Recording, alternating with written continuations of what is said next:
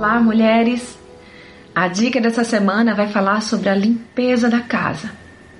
Não, eu não vou ensinar você a limpar a casa, isso você já sabe. Eu vou falar um pouco sobre a maneira que nós gostamos que a casa fique. Você, como eu, depois de limpar a casa, a gente quer tudo em seu devido lugar, não é verdade?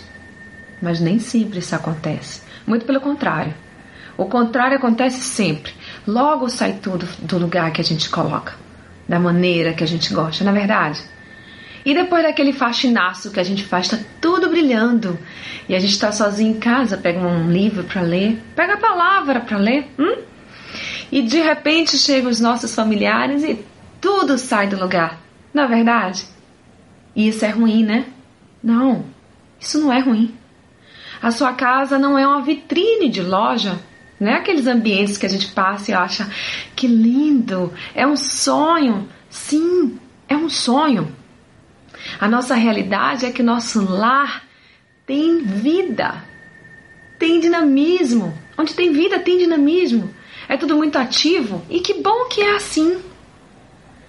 Gente, vocês não têm ideia da maravilha que é ouvir vozes de criança, nossas crianças chegando, nossos familiares Sim, você deve arrumar a casa, é verdade.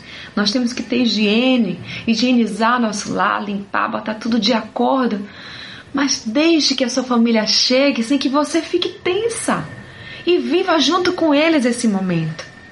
Sabe? Se você quer uma ajuda, chame seus familiares, distribua tarefas, peça ajuda, mas fale tudo em amor. Eu vou ler a palavra que vai nos ajudar um pouco a basear isso que nós estamos conversando, está em Provérbios. Está em Provérbios 31. É isso. Provérbios 31, 26. Fala com sabedoria e ensina com amor. Cuida dos negócios de sua casa e não dá lugar à preguiça.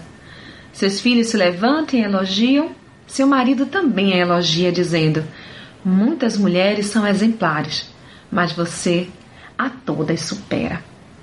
Olha, que interessante. Você gostaria de ouvir isso do seu marido? Ou saber que ele anda dizendo isso a seu respeito por aí? É assim que você precisa ser. A gente não dá lugar à preguiça, falar em amor, pede ajuda aos membros da família oriente para que cada um faça da maneira correta e esteja bem. Você precisa estar bem. Faça e permita que as pessoas se movimentem pelo lar sem que você fique atrás coordenando. Para de ser chata. Seja bênção. Olha só. Você tem duas opções. Você ter a casa com as coisas fora do lugar, né? E você muito irritada mas vão continuar fora do lugar. Ou as coisas vão estar fora do lugar e você vai estar bem, orientando para que todos te apoiem, mas vai estar bem. E você vai ser bênção para o seu esposo, para os seus filhos, enfim, para a sua família, para o seu lar. Pare e preste atenção. Atraia os seus filhos e seu esposo para perto, para o seu lar para que eles se sintam bem, confortáveis. Você não mora numa vitrine, você mora numa casa onde há vida. Pense nisso. Eu sou Sayonara Marques. Minha página no Facebook é Despertar Espiritual Diário. Fique na paz de Deus.